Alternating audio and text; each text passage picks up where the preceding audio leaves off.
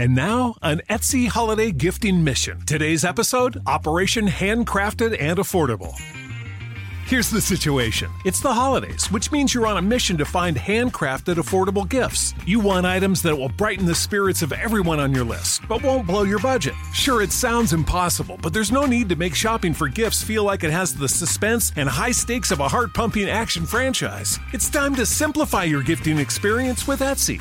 Whether you're searching for handmade home pieces like serveware, cutting boards, and throw pillows for your favorite holiday hosts, or personalized items like necklaces, handbags, and seasonal jackets for your most stylish friends and family, Etsy has it. Get handmade items for all budgets and any gifting mission. New to Etsy? Use the code HOLIDAY10 for 10% off your first purchase. That's code HOLIDAY10. Maximum discount value of $50 expires December 31st, 2023. See terms at etsy.com slash terms. Shop etsy.com.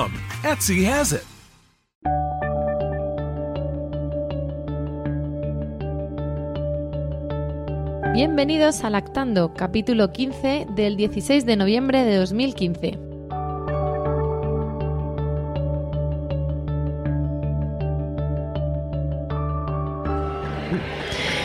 Buenas tardes, estamos aquí con Julio Basulto en la conferencia que ha dado en el Hospital Virgen de la Risaca de Murcia.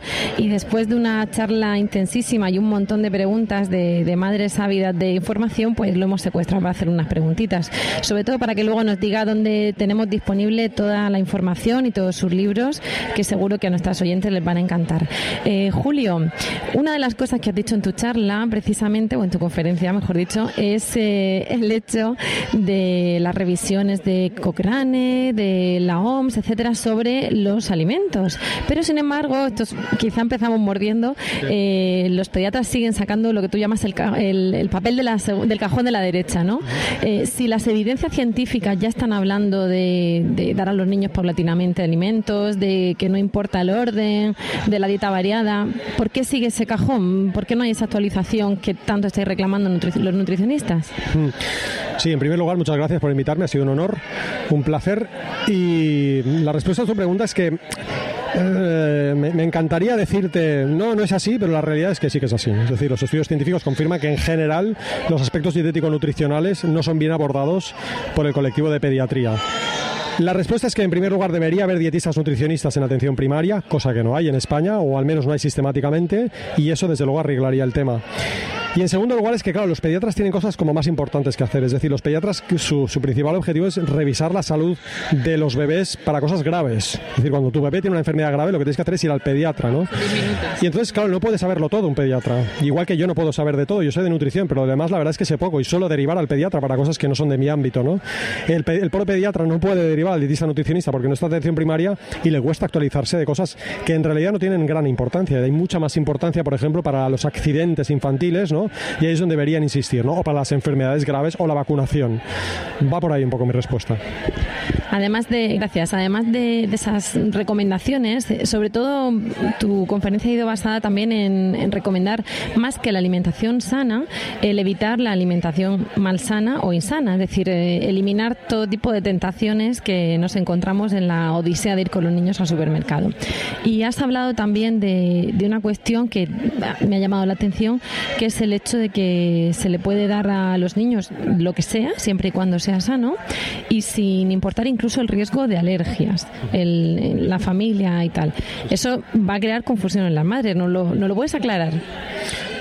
Va a crear confusión. Lo que ha creado confusión es lo que hemos dicho antes. Es decir, antes por principio de precaución en realidad, porque teníamos la duda de si incorporar pronto alimentos potencialmente alergénicos podía ser arriesgado, pero lo cierto es que las evidencias científicas suelen evolucionar para bien, evolucionan para relajarnos. La gente dice que cada día decís una cosa a los nutricionistas, y no es verdad, cada vez decimos cosas que permiten relajar más a los padres o a, la sociedad en general. ¿no?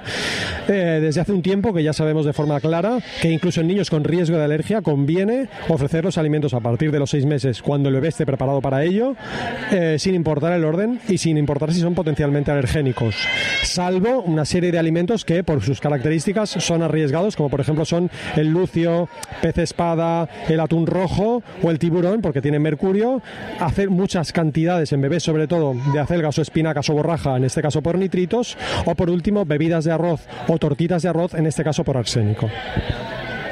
Y otra cuestión relacionada precisamente con, con ese tipo de alimentos a evitar es que nos encontramos con mamás que son pro lactancia y que dos, dos, al final dos aspectos. Uno de ellos es que el niño dice de no comer. ¿no? Tú has hablado en la conferencia de niños con 18 meses que toman teta y como están tan sanos, pues no se, se les ofrece comida, no se quiere la, no quieren la comida y, ya está. Entonces eh, nos encontramos con ese bombardeo opinión barra información barra llámalo como quieras de madres, suegras, etcétera, ¿no?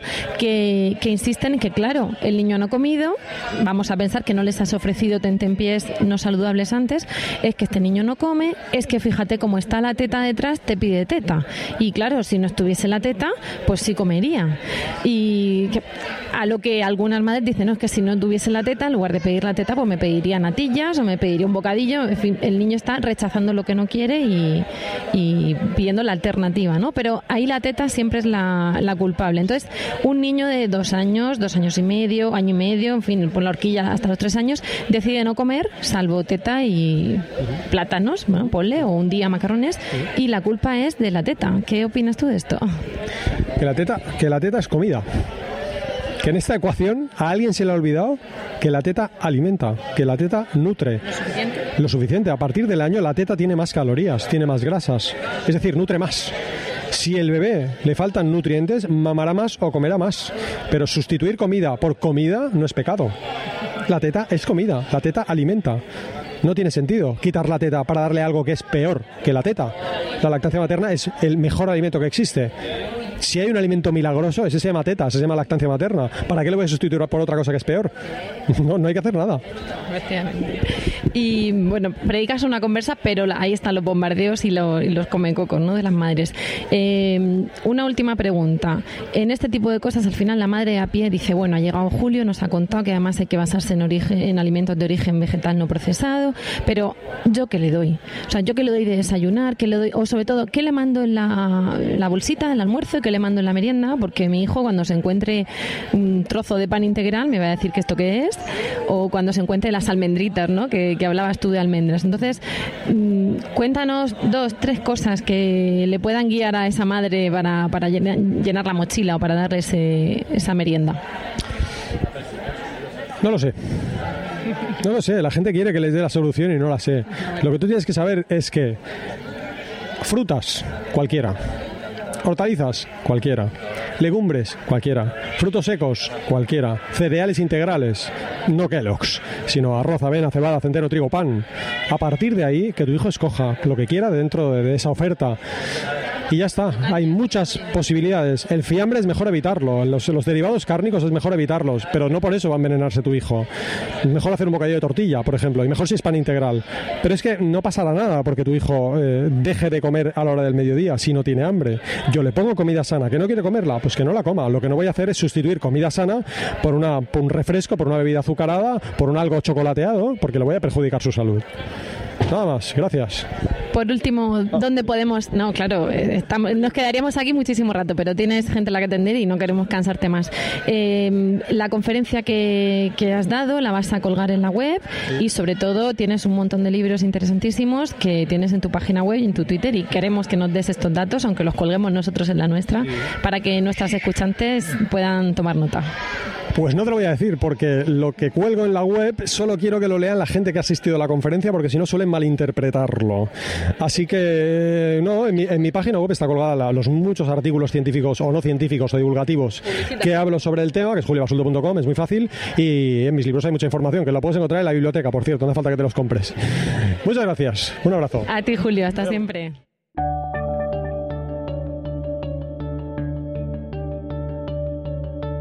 Muy buenas, mi nombre es Rocío Arregui y esto es Lactando Podcast, un, programa, un podcast sobre lactancia y crianza con apego creado por la Asociación Lactando de la región de Murcia. Eh, lo que acabáis de escuchar no es que hayamos cambiado de voz, sino que hemos empezado con la entrevista que hicimos a Julio Basulto, un nutricionista eh, experto en, bueno, en dietética y sobre todo en este caso una conferencia que dio en Murcia sobre hábitos alimenticios y alimentación en la infancia y en la adolescencia que organizaron de forma conjunta las, las asociaciones Lactando Murcia y la Liga de la Leche. Y como tuvimos el placer de tenerlo cerquita de nosotras, pues le entrevistamos y esperamos que os haya resultado de interés.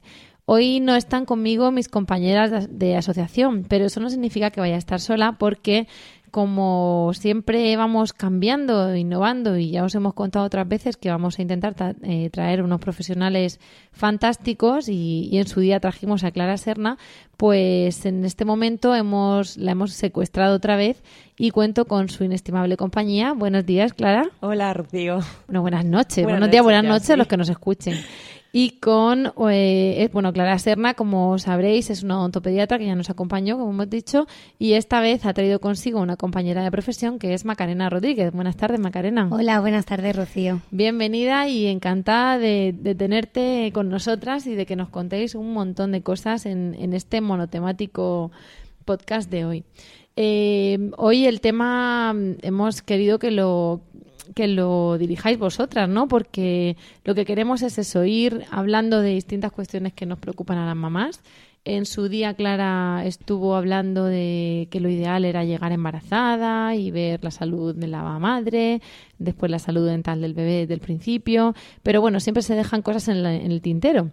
Entonces, pues queremos retomar el tema y empezar a, a contar. Entonces, eh, lo primero que queremos hacer es que nos desmontéis los mitos de que cada embarazo te cuesta un diente, de que durante el embarazo no se hace nada de nada. Así que os doy la palabra y contarnos vosotras. Perfecto. Bueno, pues Macarena y yo habíamos preparado un poco uh, un tema que está en auge, por suerte, que es la ontología perinatal, ¿no? Y habíamos pensado comenzar desmontando, como tú bien has dicho, los mitos, ¿no, Macarena?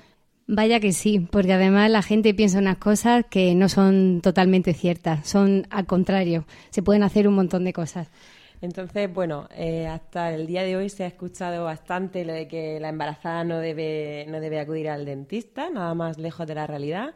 Y sobre todo es muy común escuchar cuando vienen las mamás a consulta, una vez que ya han tenido a sus bebés y demás, que cada embarazo les ha costado un diente que esos mitos se graban a fuego. Ya lo sabéis vosotras en ese, en ese aspecto, pero luego lo iréis viendo en los embarazos y todo eso, que hay muchos falsos mitos. Y de hecho, Lactando se dedica a desmontar falsos mitos, pero de la lactancia. Y de los de los dientes nos tenéis que contar vosotras. Bueno, pues eso. El primero es que un embarazo no cuesta ningún diente, no se toma calcio de los dientes para formar al bebé. Y otro mito que, bueno, hay que ir desmontando poco a poco es que una embarazada no debe acudir al dentista y no debe tratarse hasta que no haya dado a luz. Entonces el calcio de los dientes del bebé no sale de los dientes de la madre. No, en absoluto. Sale de otro lado, ¿verdad? Sale de otro lado. que quede claro, que, que lo escuchen. Y entonces hemos preparado un poco una lista de cambios que ocurren en la mujer durante el embarazo respecto a la salud oral. Porque eso, aunque no nos quite el calcio el bebé, no significa que no pase nada en la boca, ¿no? Ni que haya que estarse quieta durante esos nueve meses. Efectivamente. Que además se producen muchísimos cambios en la mujer, entonces, como es lógico, afecta también un poco esos cambios, pues hay riesgo de que pueden afectar a, la boca, a la salud oral, pero no en absoluto me puede provocar mm, enfermedades y pero sí se pueden agravar cosas anteriores. Sí, se pueden agravar cosas anteriores, exacto. ¿Como, como qué? Pues, por ejemplo, si uno acude a, eh, si uno tiene caries y no se las trata, pues en el embarazo esas caries se van a agravar. Entonces, mm, más que nueve meses sin embarazo. O sea, no solo por el transcurso del tiempo, sino por la situación por lo que es la situación. Entonces, sí que eh, lo ideal que para el embarazo hay que partir de un estado de salud bucal bueno, cero, es decir, un nivel cero, cero llamémoslo a un estado de salud eh, bueno. Lo ideal sería que igual que las embarazadas se van al médico de cabecera, al, lo ideal también, no todos lo hacen, ¿no? Pero bueno, a planificar el embarazo en el sentido de tomarse el ácido fólico un mes o dos o tres antes según cada médico lo que manda, también deberían hacerse una revisión para asegurarse de que parten de, ese estado Exacto, para inicial y cero que dicen, ¿no? Para chequear que todo esté correcto y que, pues, sobre todo encías, que no haya ninguna lesión de caries y que todo esté correcto. ¿Y qué pasa con esas encías? Bueno, pues esas encías se piensa otra de las creencias populares que hay es que el embarazo provoca esa, esa gingivitis. Sí que es cierto que eh, influye un poco, pero es debido al aumento de las hormonas sexuales esteroideas, como la progesterona y, la, y los estrógenos, que junto con cambio en el sistema inmunológico eh, hay una disminución de, la, de algunas funciones de los neutrófilos. Entonces, junto con eso, producen una alteración en la reacción inflamatoria hacia lo que es la placa dental. Entonces, eh, como resultado de eso, se genera una respuesta mayor a, la, a lo que es la gingivitis. Se produce una gingivitis mm, más aumentada de lo que sería un, si la mujer no estuviera embarazada.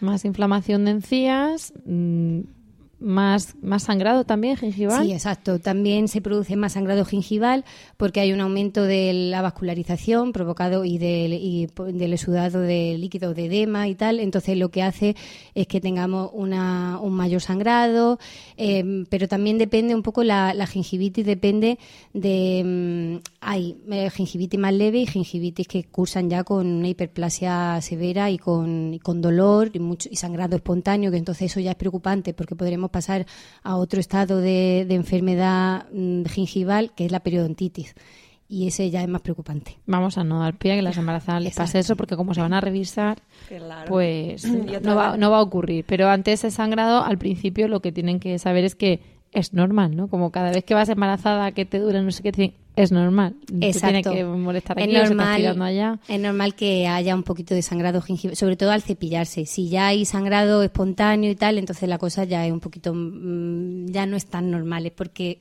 antes teníamos un estado que no era el estado ese de salud cero que comentaba antes. ¿Y, qué más cuestiones? Otra de las cosas que está relacionada directamente con el tema de inflamación de, encías es una cosa que se llama epulis gravídico, tumor del embarazo. No sé si lo habéis escuchado antes. Esto como sea muy técnico, a ver mucho, se van a pasmar las embarazadas. vamos a ver, vamos a, tranquilizarlas. Es como una pequeña inflamación en forma de tumor, que por supuesto es benigno en la encía y que bueno tiene una prevalencia en torno al 1 o 9% aproximadamente y lo relacionamos directamente con, la gingivitis, ¿no? En las zonas donde hay más placa dental eh, hay más probabilidad de que, de que crezca ese pequeño sobrecrecimiento de la encía, ¿no? En principio, en cuanto la mujer da a luz, suele desaparecer solo, o sea, que no necesita tratamiento, salvo que crezca demasiado y sea incómodo, en cuyo caso no hay problema en que el, odontólogo responsable pueda quitarlo con un poco de anestesia, que no está que tampoco pasa nada, para nada. Vale. ¿Qué más nos encontramos? Porque claro, también te dices que vas a vomitar un montón y todo el ácido y todas mm. esas cosas. Pues sí, bueno, ese tema es curioso porque está relacionado con lo de que pierde un diente ¿no? en el embarazo debido a los ácidos, etcétera. Y, y bueno, pues ya sabéis que las náuseas durante el embarazo se aumentan, que se puede vomitar con frecuencia y que lo que no debe hacerse es correr directamente al baño a cepillarse los dientes porque esos ácidos gástricos los distribuimos bien por todas las superficies dentales y, bueno, pues desgastan más los dientes, ¿no? Entonces la idea es que si tenemos náuseas y vomitamos, que nos enjuaguemos la boca o con un colutorio o con un, un, vasito con agua y una cucharada de bicarbonato para neutralizar un poco los ácidos gástricos.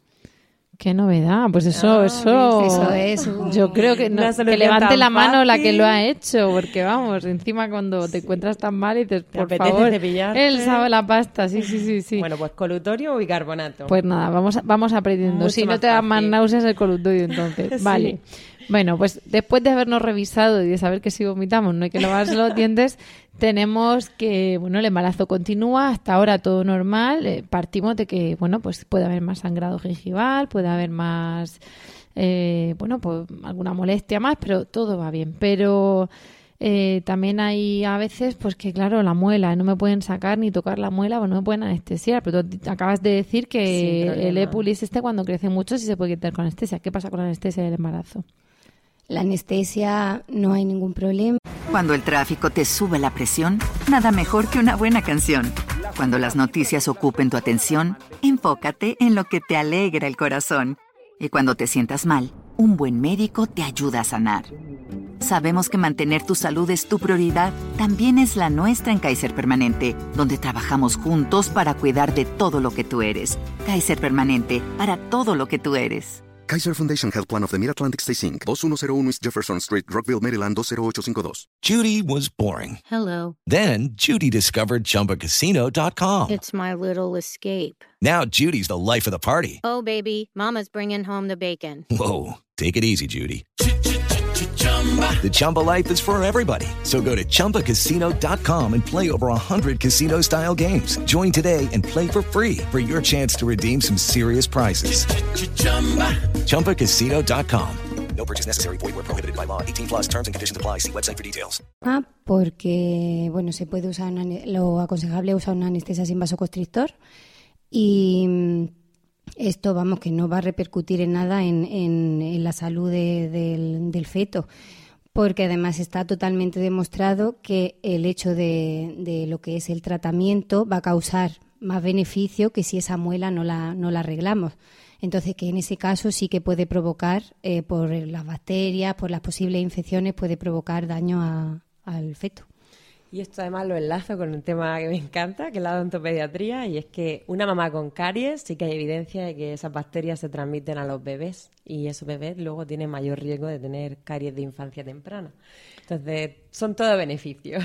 Sí, lo que pasa es que tú la otra vez estuviste hablando del tema de pues algo tan sencillo como soplar la comida, etcétera. Entonces, mmm, vamos a encontrarnos con, un, con que no chupamos el chupete que se ha quedado al suelo, ¿vale? Vamos a pensar en cuestiones normales como son los besos y como son mmm, soplarle la comida del bebé o probarla para que no se queme. Uh -huh. En la práctica diaria, la teoría dice que eso no se debe hacer, pero en la práctica, mmm, ya lo veréis, arrieros somos, que, que tú le soplas a la comida de tu hijo o que se va a quedar pelando allí la comida. O sea, eso se tiene que hacer. Entonces, Vamos a pensar que yo le hago mucho caso a la odontopediatra porque yo, después de vomitar no, no, nos cepillamos los dientes, nos ponemos el colutorio, pero que paso de lo que me dice de no soplar la comida porque al chiquillo hay que soplar la comida. Uh -huh. ¿Qué pasa? Que me tendré que revisar yo la boca. Efectivamente. Efectivamente. Revisándome yo la boca y teniendo yo la boca bien, no problem. Vamos a ver. Eh, no me lo puedes jurar. Me no puede salir una jurar, caries de hoy para mañana, pero teóricamente. A ver, teóricamente toda la población tiene Streptococcus mutans, que son los responsables de, de, producir las lesiones, el principal responsable de producir las lesiones de caries. Pero está claro que si el número en la mamá es menor, pues hay menos riesgo de, de contagio al bebé. Entonces, una embarazada que acude al odontólogo, que recibe instrucciones de cuidado oral y, y, ya recibe instrucciones del bebé, de cuidado oral en el bebé, pues los riesgos de sufrir patologías son mucho son menores. Mucho menores. Bueno, entonces de lo que se trata al final del embarazo, esto prevención. ABC, prevención, prevención, prevención. O sea, los dientes del bebé dependen ya de embarazada. Hay de ti embarazada con todo lo que llevas en la cabeza y todo lo que tienes que preparar, añade no los dientes del bebé. Esas son rutinas que se incorporan fácilmente y que son muy Aquí positivas. cada uno va a reparar su casa. Ya veremos a estas odontopediatras soplando la comida de sus hijos Previo paso por la consulta. Previo paso por la consulta y os lo contaremos en próximos números, ¿vale? Entonces, lo que vamos a hacer es que eh, creo que más o menos vemos que, que, el embarazo al final es prevención, es un momento estupendo para establecer esos buenos hábitos y, y quiero luego concretar más con vosotras, ¿no? Porque al final se trata de ver esas recomendaciones para evitar la caries, para esa prevención que dices y esos buenos hábitos hay que adquirirlos, pero claro, no es solo o tu madre embarazada ve al dentista, sino que son más cosas. Lo que pasa es que antes de entrar en eso, eh, me vais a permitir un momento porque voy a agradecer a Lulu Ferris que siga siendo nuestra patrocinadora en esta nueva temporada. Como recordaréis, se trata de una web donde una mamá de Mataró vende accesorios y complementos para niños y tela y otros materiales para hacer cada uno sus propias creaciones. Y ahora lo que ha hecho ha sido reforzar su oferta de cursos presenciales ahí en Mataró con los tutoriales de costura de Lulu Ferris, en los que a través de videotutoriales nos muestra paso a paso cómo hacer la ropa y los complementos. Cada semana tenemos un nuevo tutorial. Os podéis pasar porque tiene cosas chulísimas y cosas así súper tiernas para los bebés de ¡ay, qué monísimo! Podéis acceder a, a, la página y podéis acceder a los tutoriales suscribiéndoos al club que tiene. Y además, si eh, decís que, bueno, si entráis a vuestra web y usáis la dirección luluferris.com barra lactando, sabrán que vais de nuestra parte y tendréis un 5% de descuento en todas sus compras. Y como digo, pues nada, nosotros agradecidos de que siga patrocinando y también contentos de, de recomendaros eso que, que, bueno, en fin, Quedan buenísimos. Dicho eso, eh, lo que quiero es que me contéis esos hábitos que hay que adquirir, porque la otra vez Clara nos estuvo contando, pues eh, nos hablaba de los alimentos más cariogénicos o no. Pero bueno, en general quiero recomendaciones, ¿no? Porque ya hemos visto que, que lo del tema del colutorio, pero nos vas a hablar también, quiero que me aclaréis las dos. Cosas tan sencillas como el tema de eh, la seda dental, sí, no, el colutorio, sí. no, el cepillo, todas esas cosas. Os doy la palabra y me callo ya. Pues os damos la lista de recomendaciones. Sí. Bueno, importantísimo, cepillado dental al menos dos veces al día con pasta fluorada, eh, colutorio, como hemos dicho también, y bueno, la seda dental fundamental. ¿Por qué la seda dental? Porque la seda limpia los, eh, los restos que puedan quedar en los espacios entre los dientes. Entonces, mm, eso el cepillado no lo consigue. Los españoles de a pie se lavan al menos dos veces al día con pasta, colutorio Bueno, y hay de todo, seda. hay de todo. Pero la verdad es que la gente está cada vez más mentalizada de, de la buena higiene y los beneficios que eso repercute en su sistema. de Pasta salud. florada. Mm, Clara nos habló de mil partes por millón. Eh, Eso es para, Para los niños. niños. La de Adultos. adultos. suele tener entre 1.400 y 2.500. Pero bueno, cualquier... ¿Qué opináis de pastas de dientes donde hay 850 y 900 partes por millón? No entiendo cómo puede haber pastas de 450, 500, 700, 850. Claro, me- soy un- una obsesiva ahora de buscar, De buscar la partes por marca millón. con las partes por millón. Y, y digo, a día de hoy van a estar los chiquillos sin pasta porque no conseguimos de mil. Y bueno, nos valen 900. ¿Qué opináis de todo A eso? ver, en principio, eh, pues los estudios dicen que lo- la evidencia es que a partir de 1.000 partes por millón. Bueno, si uno tiene muy buenos hábitos de higiene y muy buena dieta, pues, en principio 900. Aceptamos 900. 900, bueno. Es ahí que, es que estuve insistiendo Clara en eso y yo sé que hay mamás que a partir de entonces buscan ahí su pasta y hay y hay muchas 500 partes por millón en muchas, pastas teóricamente infantiles de 2 a 6 y todo eso. Entonces por eso insistía. Entonces, pasta fluorada, 1000 para los niños y mil- a partir de 1400 para los adultos, de partes por millón de flúor, enjuague bucal, los niños también. Los niños a partir de los 6 años podrían utilizarlo, que es cuando el reflejo de la deglución ya está más Hasta los 6 se lo pueden tragar. Efectivamente. Entonces, bueno, nosotros no lo recomendamos hasta 6, 7 años. Y seda dental también adultos. Sea dental, eh, no, los niños también pueden utilizarla desde que se establecen los puntos de contacto en los dientes, es decir, 3 años, con ayuda de la mamá. Mm, Y ya a los papás mucho les cuesta pasarlo, pero es cuestión de práctica. Madre mía, nuevo mundo. Eh, ya soplaréis la comida y ya le y pasaremos ya lavaréis hilo. los dientes corriendo que hay que ir al cole. A ver en qué quedamos. Bueno, y hay otra cosa Más que, hábitos. que recomendamos, que es la clorexidina, que ya hablamos también para los niños, que es un antiséptico que elimina parte de la carga bacteriana de la boca y a las embarazadas también cuando tienen inflamación de las encías. Y eso puede- se, se compra en eh, se supermercados. compra en farmacia, bajo prescripción de Eh, un odontólogo. profesional. O sea que uno no puede llegar y comprarse la pasta de Puede. clorexidina porque le dé la gana. Sí que te la dan, pero ya, no sí, y un antibiótico. Exacto. Pero Es El problema es que la gente no sabe el uso de las pautas de uso de la clorexidina. Entonces, mm, usándola muy de continuo, de forma habitual, puede crear algún efecto secundario de tinciones en los dientes. No pasa nada si es durante un tratamiento de choque para desinflamación de la encía para disminuir o para disminuir carga bacteriana, como bien ha dicho Clara, pero sí que usándola, por ejemplo, de forma habitual en tu rutina diaria, clorexidina todos los días, no es aconsejable, porque te ocasiona eso, tinciones en los dientes que luego son muy difíciles de quitar. ¿Qué más? Más cositas. Más cosas. Bueno, pues si una embarazada tiene caries, desde luego que restaurarse todas las lesiones con Sí, anestesia según necesite. Segundo trimestre, el, el más cómodo. Por excelencia, ¿no? Parece, sí, es el, El primero entre que no llegas a tiempo, que no te enteras. Que no te enteras que estás embarazada, tal. El, el segundo es el mejor para, para hacer el- esas cosas. En el tercero también se podría, Sí. pero ya es por comodidad de la mamá. Para no estar ahí sentada, pero se puede. Se puede. No Poder tiene que puede. esperar al parto ni estar con, la, No, con un nada. dolor de muelas horroroso, que es lo que intentamos decir. Más cosas. Bueno, luego el tema alimentación, ¿no? Eh, se supone que la embarazada come con más frecuencia, pues hay que fomentar el que esos snacks sean lo más saludables posible. Igual Pero esto para todos, ¿no? para Para todos, para embarazadas y niños, papás y niños y todo el mundo. Claro, limitar un poco pues, la apetencia esa por carbohidratos Fermentables. fermentables deliciosos. Nada, nada. A estas chicas habrá que Nosotras traerlas a alguna reunión de lactando.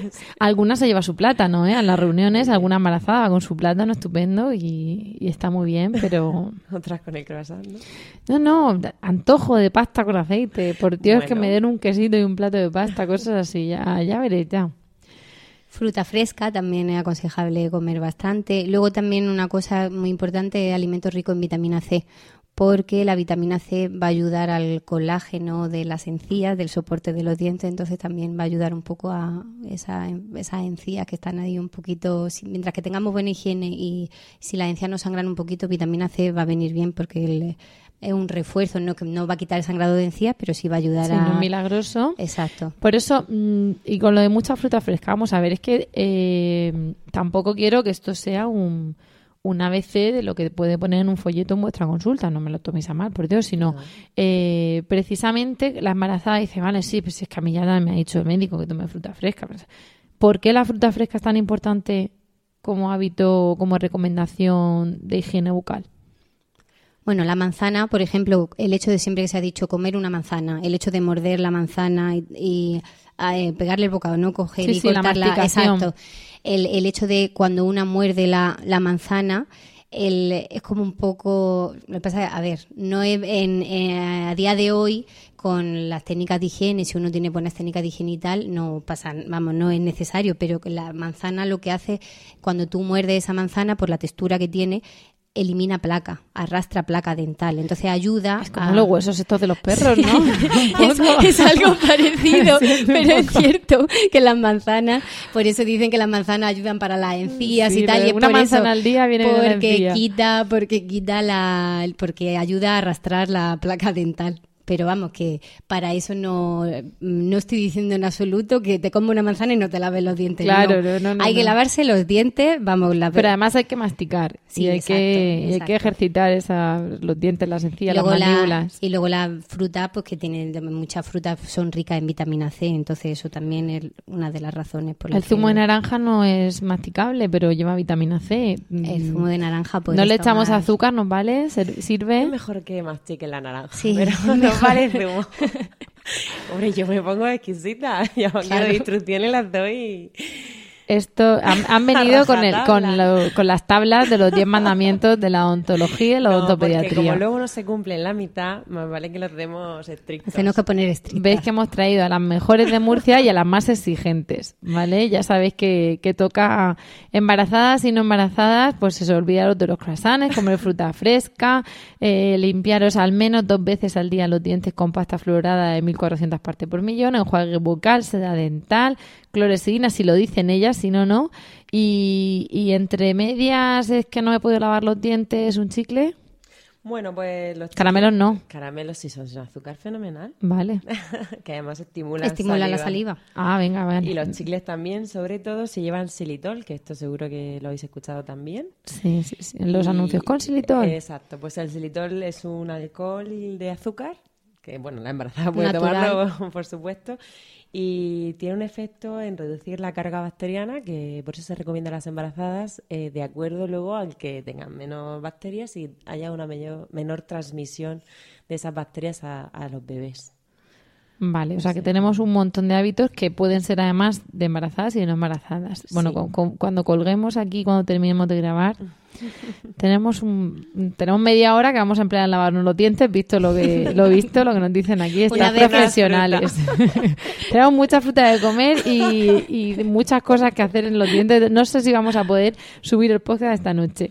Vamos a pensar que todo esto lo hacemos fantásticamente y que el bebé nace y, y a repasar qué es lo que teníamos que hacer, porque dijiste la otra vez que teníamos que ir revisándole de antes de que tuviese, antes de que tuviese el primer diente, después, qué es lo que tenemos que hacer. A ver, nosotros lo que intentamos en las revisiones a embarazadas es en la última cita ya darles al- algunas instrucciones de cara al nacimiento del bebé y pues comenzar la higiene de que erupciona el primer diente, evitar los hábitos que decías antes de transmisión bacteriana, de bueno, dejar que se enfríe la comida sin probar Sin soplar. en la medida de lo posible. Y luego introducir los azúcares lo más tarde posible, que eso ya sabemos que es una cuestión social, lo de introducir pues galletas o chocolate, helados y que el niño, bueno, pues si hasta los dos años no los prueba, mucho mejor. Madre Pero mía. como eso es difícil, Vamos bueno, a pues- hacer una cosa. Vamos además a remitirnos a nuestro podcast sobre eh, higiene bucal infantil que ya hizo Clara y lo vamos a poner cerca de este. Cerca pondremos el enlace porque creo que lo, lo justo es complementar ambos, ¿no? Porque Exacto. aquel fue muy completo en relación precisamente a, a, a bebés y a alimentos más o menos cariogénicos y, y en este, pues yo creo que nos queda un- una semblanza estupenda de qué es lo que tienen o pueden hacer las embarazadas y sobre todo de los falsos mitos que habéis desmontado con, con paso firme, ¿no? Entonces, eh, voy a enseguida quitaros la palabra porque nos lo pasamos bien grabando, pero los minutos pasan. Pero antes quiero que, que nos digáis, bueno, dónde os pueden encontrar y alguna recomendación, alguna cuestión de última hora, la última palabra que se dice al, al reo, el derecho a esa última palabra. Bueno, pues nosotras escribimos con frecuencia en el blog de la clínica dental, que eh, bueno, lo podéis encontrar en velezilozano.com. Y bueno, ahí ponemos entradas de blog referentes a salud oral en el embarazo, lactancia y salud bucal, cuidados en bebés, en niños, etcétera. Bueno, pues hay numerosos Ahí tendremos en- todos los deberes Todos que nos, los vais a- que nos habéis puesto hoy y, y luego nos esperáis allí para ver si los cumplimos. Ya, ya veréis ya luego la, de la teoría a la práctica, a ver ese soplido a la, a la. Se le ha llegado al alma. Hombre, no, no, es que tenemos que, que hacer cosas que luego nuestras embarazadas y nuestras mamás nos digan, pero si yo esto, ¿cómo puede ser? Es imposible. Y luego los chiquillos ahí con la sopa pelando. Nada, Pueden nada. dos cucharas. Bueno, sí, sí, también es verdad, hasta que diga mío. Bueno, en fin, no voy a, no voy a discutir porque al final parece que, que estoy contando mi- mis batallitas de mi cocina. Lo que vamos a hacer es eh, daros las gracias por vuestra participación. Es un verdadero placer tener a unas profesionales como vosotras aquí en, en el micro y y también invitaros para que vengáis todas las veces que os apetezca y que nos queráis contar eh, novedades o repasos o lo que os apetezca. Tener las puertas abiertas de, de la asociación, del estudio de grabación y de todo. Eh, por hoy hemos llegado al final del podcast y queremos daros las gracias por el tiempo que habéis dedicado a escucharnos y esperamos de corazón que os haya resultado entretenido y de utilidad. Ya sabéis, como siempre, que podéis contactar con nosotras mediante nuestra web lactando.org o por correo electrónico en lactando.gmail.com. También estamos en facebook.com barra lactando.murcia y en Twitter como arroba lactando-org. Si queréis además compartir este podcast con más gente, podéis decirles que nos escuchen en lactando.org o que nos busquen en Spreaker y en iTunes, donde esperamos pronto vuestros comentarios. Y también nos podéis encontrar en emilcar.fm, que es la red de podcast a la que pertenecemos. No dejéis además de visitar la web de nuestro patrocinador luluferres.com barra lactando con el descuento que os he comentado. Pero bueno, de momento eso es todo, nos despedimos hasta el próximo programa y recordad, mucho amor y mucha teta.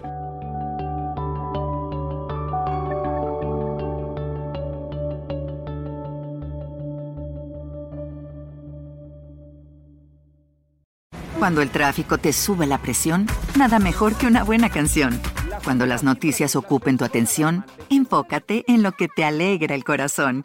Y cuando te sientas mal, un buen médico te ayuda a sanar. Sabemos que mantener tu salud es tu prioridad, también es la nuestra en Kaiser Permanente, donde trabajamos juntos para cuidar de todo lo que tú eres. Kaiser Permanente, para todo lo que tú eres. Kaiser Foundation Health Plan of the Mid-Atlantic Stay Inc., 2101 East Jefferson Street, Rockville, Maryland, 20852.